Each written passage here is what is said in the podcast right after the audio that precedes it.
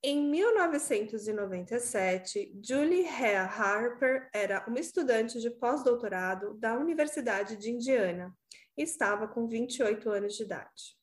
Ela havia se divorciado três anos antes e agora morava com seu único filho, Joe Kirkpatrick, de 10 anos, em uma casa de classe média na cidade de Lawrenceville, no estado de Illinois, nos Estados Unidos. No dia 13 de outubro de 1997, Julia acordou por volta de quatro da manhã com um grito. Era um grito estranho, diferente do que já ouvira antes. Um grito que não soava como a voz de seu filho. Seu instinto de mãe a levou imediatamente a checar o quarto de Joel. Porém, ele não estava lá. Esse é o Drink com Crime. Eu sou Sarroz Carla Moraes. Esse é o nosso episódio 33. E hoje teremos um episódio especial. Teremos um drink comigo com a participação da Juliana. Oi, Juliana. Oi, Carla, tudo bem? Tudo jóia. Oi, gente. Olha, é um prazer estar aqui. Sou muito fã do seu podcast. Estou adorando essa oportunidade de estar aqui. E hoje eu estou aqui para ajudar a Carla a contar uma história que parece história de cinema. E você fala de onde, Juliana? É, Rio das Ostras, na região litorânea do Rio de Janeiro, estado do Rio de Janeiro. Ai, que legal. O que, que você faz, Juliana? Eu sou farmacêutica, eu trabalho na, na UFRJ, faço doutorado também em ciências farmacêuticas. Ah, sou gateira, tenho fã de gatos. Ah, então somos, somos duas dos pets. Eu sou cachorreira, então a gente está na mesma praia. vamos então contar juntas esse caso hoje? Vamos, bora. Então vamos lá. Naquele momento, depois de ouvir o grito, a Julie vê um homem com capuz na cabeça no quarto. Então, ele a ataca. Durante a luta, ele agarra a perna dele e ela é arrastada pela casa. Após bater repetidamente em sua cabeça, o homem a deixa sangrando, deitada sobre o carpete e sai em uma porta de vidro em direção ao quintal. E Julie o vê indo embora e tirando o capuz. Mas quem seria aquele homem? E onde estaria o seu filho Joe? Julie corre para a casa do vizinho e, completamente em choque e histérica, ela só consegue repetir: Joyce foi, Joyce foi, Joyce foi. O vizinho, assustado, chamou a polícia, imaginando que haveria acontecido um sequestro e não um crime maior. Quando a polícia chegou, encontrou Joel morto entre a cama e a parede, e por isso Julie não o viu pouco antes do ataque. Joel era um menino sensível, inteligente e criativo. Ele queria ser um jogador profissional de games eletrônicos que participa do desenvolvimento de jogos. Ele sempre surpreendeu os professores com seu intelecto e gentileza. Naquela noite, o Joel foi esfaqueado 12 vezes e a faca utilizada era do conjunto de facas da cozinha da Julie. E como não havia sinais de arrombamento, a polícia imediatamente desconfiou da Julie. Afinal, quem invadiria uma casa e mataria uma criança com a faca da cozinha, da própria casa? Não foram encontradas digitais na faca usada no crime. E a polícia falhou em simplesmente não procurar digitais no bloco de facas e também na cama do Joe. A perícia utilizou o luminol, que é um reagente que revela sangue em superfícies limpas, em várias partes da casa, incluindo a máquina de lavar e nas roupas recém-lavadas para tentar detectar sangue lavado. E já naquele momento eles estavam desconfiando da Julie, né, achando que ela poderia ter limpado a cena do crime. Porém, nada foi encontrado. E mesmo assim, a Julie foi oficialmente acusada pelo assassinato do seu filho. A promotoria declarou que pediria a pena de morte, e pela legislação do estado de Illinois, o acusado de um crime capital pode apelar à Suprema Corte do Estado para que a mesma pague até dois advogados de escolha do acusado para sua defesa, o que ajudaria Julie a escolher advogados experientes. Porém, quando a promotoria soube que Julie entraria com esse recurso, declarou uma mudança de intenção e não pediria mais a pena de morte.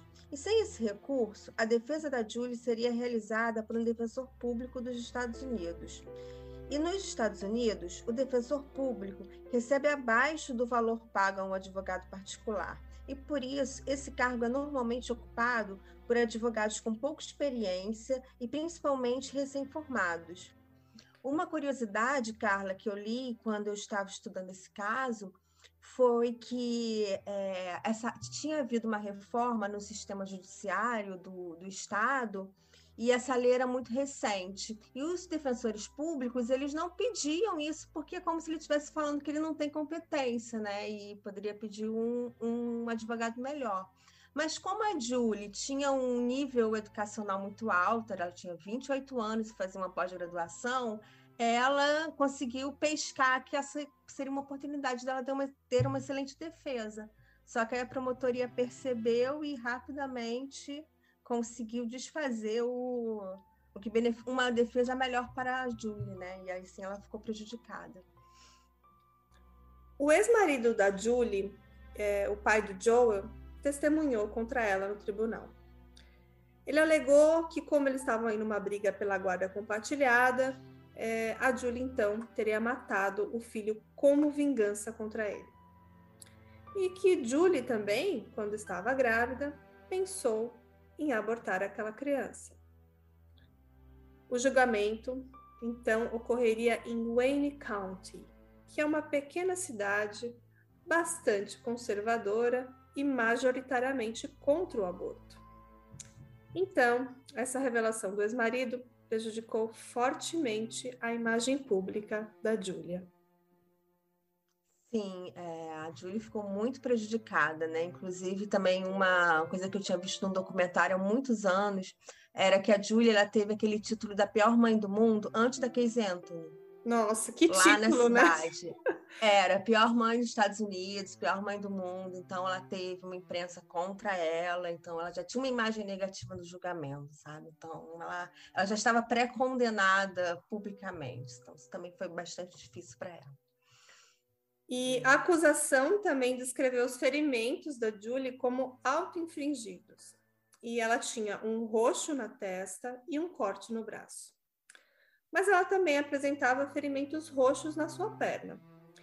Mas esses ferimentos eram um pouco diferentes, e inclusive uma enfermeira descreveu como compatível com queimaduras de arrasto no chão ou carpete, o que corroborava com a teoria dela, que uma pessoa invadiu a casa, então matou o Joel, bateu nela e a arrastou, conforme ela afirmou no depoimento dela. Sim. A evidência forense utilizada pela promotoria, que foi vital para a condenação da Julie, foi uma única e pequena mancha de sangue de Joel na camisa de Julie. E a acusação alegou que se ela declarou não ter encontrado Joel na cena do crime, lembramos que quando ela chegou na cena ela não viu Joel, saiu gritando lá para o vizinho: cadê o Joe? Joe? Joe se foi. Então, como o sangue dele foi parar na blusa dela? E a defesa contra-argumentou que alguém que esfaqueou 12 vezes outra pessoa deveria estar coberta de sangue, ao invés de ter apenas uma pequena e única mancha de sangue. Julia Rhea Harper, que não tinha ficha criminal, nem histórico de doenças mentais ou comportamentos violentos, foi então condenada a 65 anos de cadeia. Mas ela sempre manteve a sua inocência.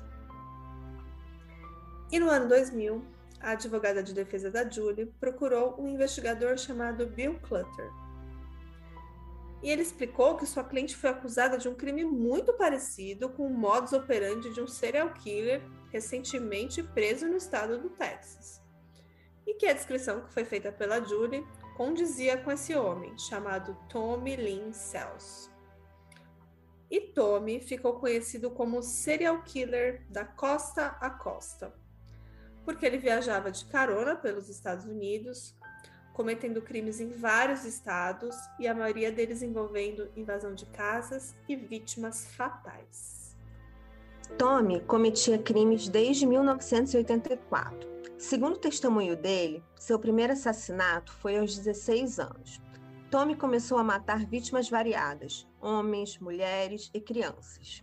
Em 1992, ele atacou Fabiane, de 20 anos, com uma faca. Porém, ela se defendeu ferozmente e conseguiu atingi-lo na cabeça, com um pato de cerâmica que havia no seu banheiro. É, depois, ela pegou os cacos afiados do objeto e o atingiu repetidamente. É, mas ele conseguiu se reequilibrar e pegou novamente a faca. Fabiane foi mais rápida e conseguiu tomar a faca dele e o esfaquear no abdômen, e em seguida deferiu outras facadas nele. Os dois seguiram lutando, e Tommy finalmente conseguiu dominá-la. E após deixá-la inconsciente e amarrada, foi embora. Fabiane acordou horas depois, se liberou das amarras e chamou a polícia. Tommy ficou tão ferido que teve que chamar a ambulância. Quando os paramédicos chegaram, encontraram Tommy rolando de dor no chão todo ensanguentado. Tommy teve perfuração nos rins, hemorragia interna e um pulmão colapsado. E quando se recuperou, Tommy foi preso pela agressão a Fabiane e só foi liberado da prisão em 1997, o mesmo ano da morte de Joey. Mas que mulher valente, né, Carla? Eu ia falar justamente isso. Ela foi uma guerreira. E se não fosse ela, provavelmente foi. esse Tommy estaria solto até e é. cometendo é. mais crimes, né? E, Com certeza. E o interessante é que ele foi solto no mesmo ano que morreu o Joel. Após sair da prisão, o Tommy decidiu que ele escolheria crianças como alvo de seus crimes, porque elas são mais frágeis e mais fáceis de matar. E também não teria o risco de uma luta, como aconteceu com a Fabiane, e que naquele caso ele também ficou gravemente ferido e em seguida foi preso. E aí começa uma nova onda de crimes. O Tommy, esse serial killer, ele fez pelo menos 13 vítimas fatais conhecidas, mas ele confessou outros crimes que não puderam ser confirmados. Por isso, acredita-se que o número de vítimas pode ser bem maior. Em 1999, o Tom invadiu uma casa no Texas às quatro da manhã e brutalmente esfaqueou até a morte uma menina de 13 anos chamada Kailene Harris, enquanto o resto da família dormia em seus quartos. Pouco depois, o Tom invadiu a casa da família Surles e cortou a garganta de Crystal Surles, de 10 anos. Mas ela também era muito valente e guerreira e ela se fingiu de morta e sobreviveu ao ataque. E a Crystal ainda forneceu uma descrição do criminoso e posteriormente o reconheceu através do vidro numa delegacia, em meio a outros homens de características parecidas. E assim ajudou o Texas Rangers a finalmente prenderem o serial killer que agiu por mais de 20 anos nos Estados Unidos. Em 2002, o investigador contou a história de Julie e a possível relação com o serial killer em, em uma entrevista a um programa de televisão. E uma famosa escritora americana de true crime, Diane Fanning, assistiu ao programa e decidiu ajudar, uma vez que ela já estava escrevendo seu novo livro sobre o brutal serial killer Tommy Lynn Sells, que naquele momento já estava no corredor da morte do Texas Diane e Tommy vinham mantendo contato por cartas.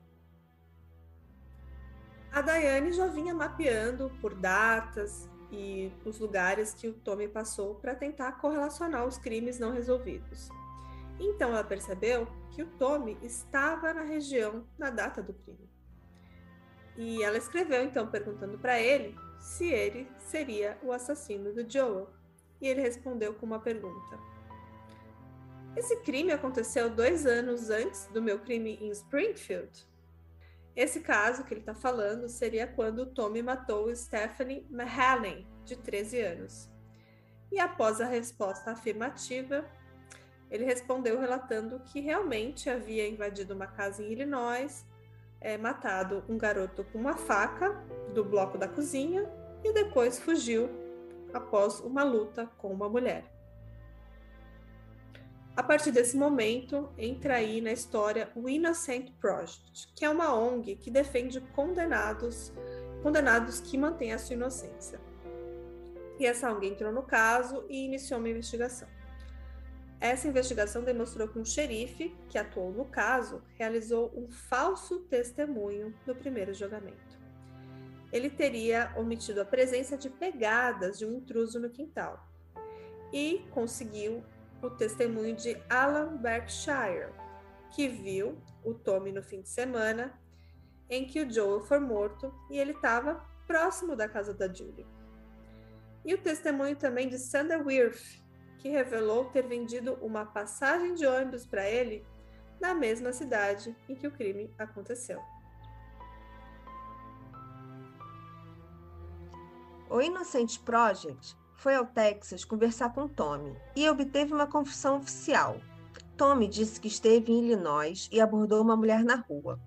Como ela o rejeitou, ele a seguiu e invadiu sua casa à noite. Matou seu filho com a faca da cozinha e começou uma briga com a mulher, que agarrou a perna dele e foi arrastada pelo chão.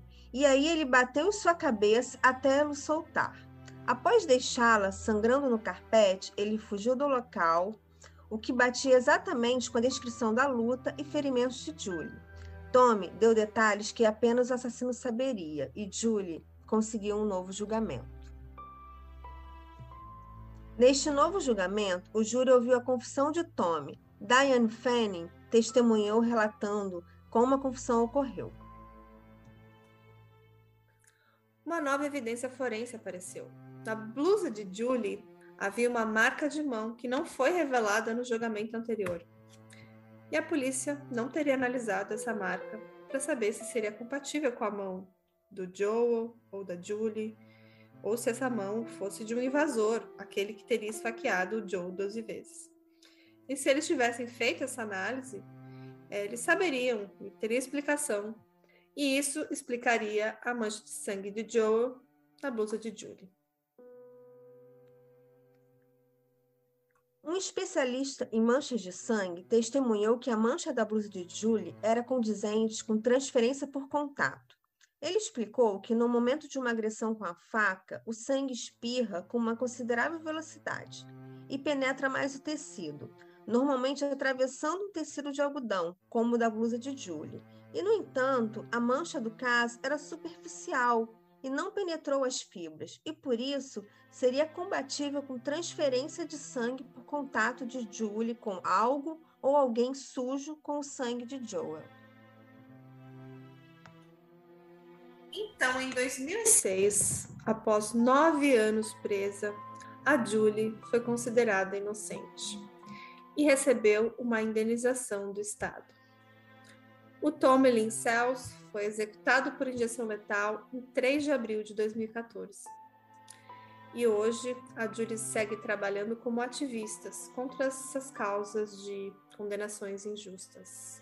História chocante, né? Não, eu fico imaginando o tamanho dessa indenização que, ele, que ela ganhou, né? Sim, eu acho que ela foi milionária. Porque se eu, eu ficasse se eu ficasse nove anos presa, eu queria, depois desses nove anos, só viver na praia tomando drinks. Sim, é, eu li que ela, ela gerencia uma pousada hoje e faz mestrado em aromaterapia também. Caramba. E ela teria um site profissional, então ela continuou a vida dela, a vida profissional e a vida de ativista. Esse episódio é cheio de mulheres fortes, né? Tem a Júlia, a Diane Fanny, a Fabiane, então isso que eu achei essa história bem legal. É, eu acho que superar a morte do filho dessa forma tão trágica e, e, ter ficado anos presa por um crime que ela não cometeu deve mexer muito com a cabeça de uma pessoa, mas eu acredito que ela é uma pessoa muito forte, realmente. Tanto que ela foi até o fim, né? Defendendo a inocência Sim. dela e finalmente ela conseguiu ajuda para provar e como você falou, né? Se não fosse a Fabiane, se não fosse essas outras pessoas que, que colocaram o Tommy na cadeia, foram atrás da inocência, né? Essas pessoas que ajudaram uhum. ela a uhum. provar a sua inocência, ou até presa até hoje, pagando por esse crime que ela não cometeu. Sim, perdendo toda a vida dela, né? Esse é um caso de superação. Com certeza. Esse é um caso sobre superação. E esse caso lembra muito o caso da uh, Darlie Routier, né? Sim. Pode falar. Ele, eu, acho, eu acho que ele lembra bastante o caso da Darlie, só que esse, eu, eu acho que há mais sinais de um invasor que foram ignorados na primeira, na, na primeira investigação, sabe? Porque tinha pegadas no quintal, ela, sabe, ela tinha machucados, assim, que se bem que eu acho que no caso da Darly, os machucados da Darly são o que eu sempre me venho a questionar o caso dela, mas o caso da Julia eu acho que também foi muito mal investigado, sabe? E esse caso aqui que a gente está contando da Julie Hare Harper lembra muito, muito, muito o caso do Ted Haskell, que eu já contei nesse canal, no episódio 24, que é um caso muito parecido, só que assim, a linha de tempo não, não teria, por exemplo, é, nenhuma forma de ele ser o criminoso, porque esse caso aconteceu no começo do século que eu estou contando, uhum. passado no caso, né? Já o caso da Julie Hay aconteceu o quê? Dois, 1997, né? E imagina que ela ficou presa até, vamos ver se ela ficou presa nove anos. Ela ficou presa 27 2006. 10, 2006, é verdade. Ela ficou presa até 2006.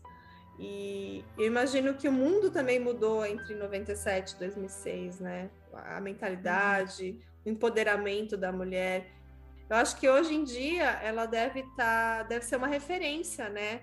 Para essas mulheres que estão aí lutando por, por justiça e por e diversas outras pessoas que estão presas injustamente.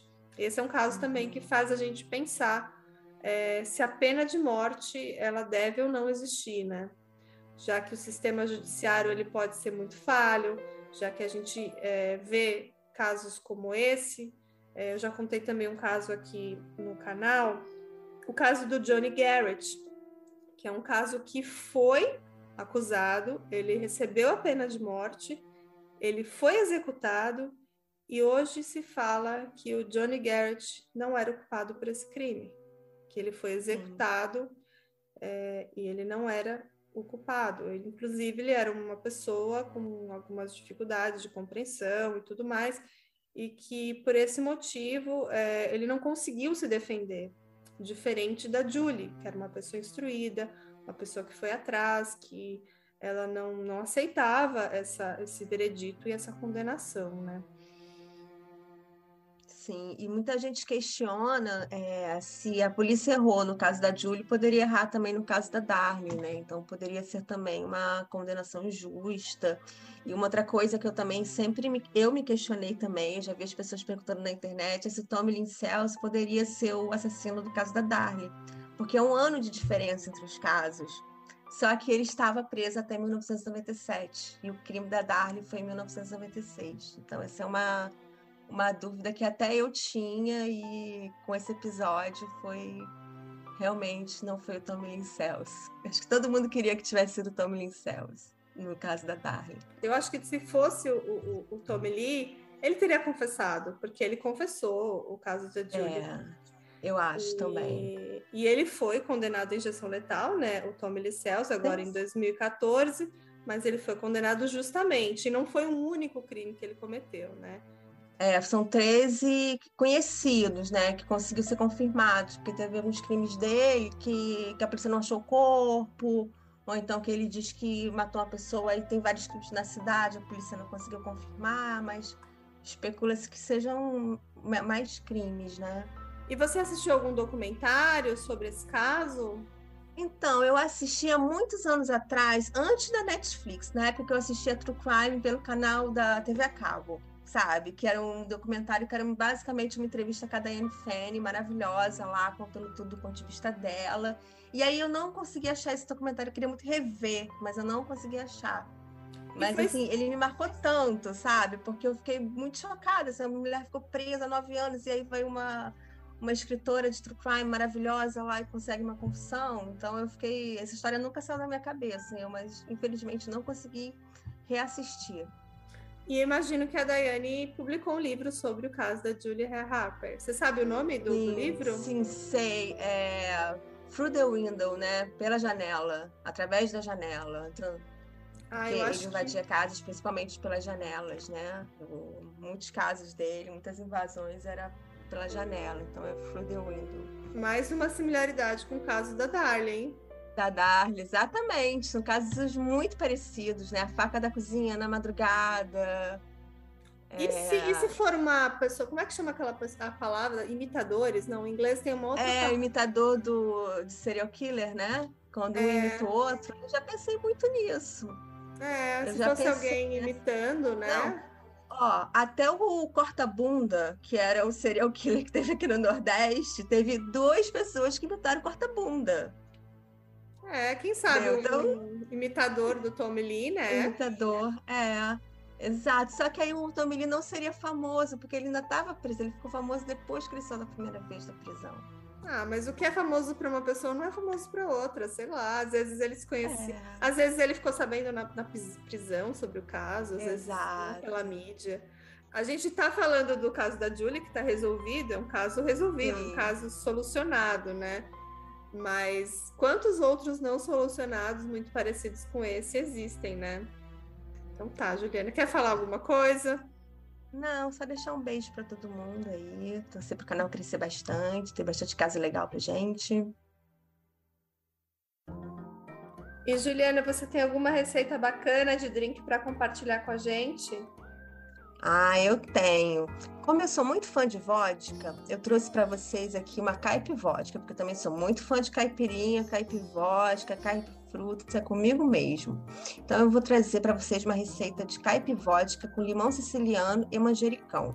Que é assim, você pega meio limão siciliano, é, coloca no copo ou na coqueteleira, se tiver coqueteleira melhor, coloca uma colher média de açúcar, 20 ml de água, dá uma amassada, bota gelo e completa com vodka. Aí a vodka, se gostar, se gostar um pouquinho mais de álcool, você pode colocar mais. Se quiser um mais levinho, né, mais suave, coloca uma quantidade menor de vodka, a mesma quantidade que você colocou de água, que aí fica meio a meio. E aí no final coloca folhinha de manjericão em cima para enfeitar. Hum, parece que é uma delícia, me deu até água na boca. Então é isso, Juliana. Acho que vamos ficando por aqui. Eu acho, adorei sua companhia. Mais uma, mais uma crimiseira aqui que curte o nosso Obrigada. canal. A gente já combinou que não vai ser o único episódio que a gente vai gravar junto, né? E é, É. isso. Obrigada pela oportunidade. Beijão. Beijo. Até a próxima, então, Juliana. Um abraço. Tchau, tchau. Outras.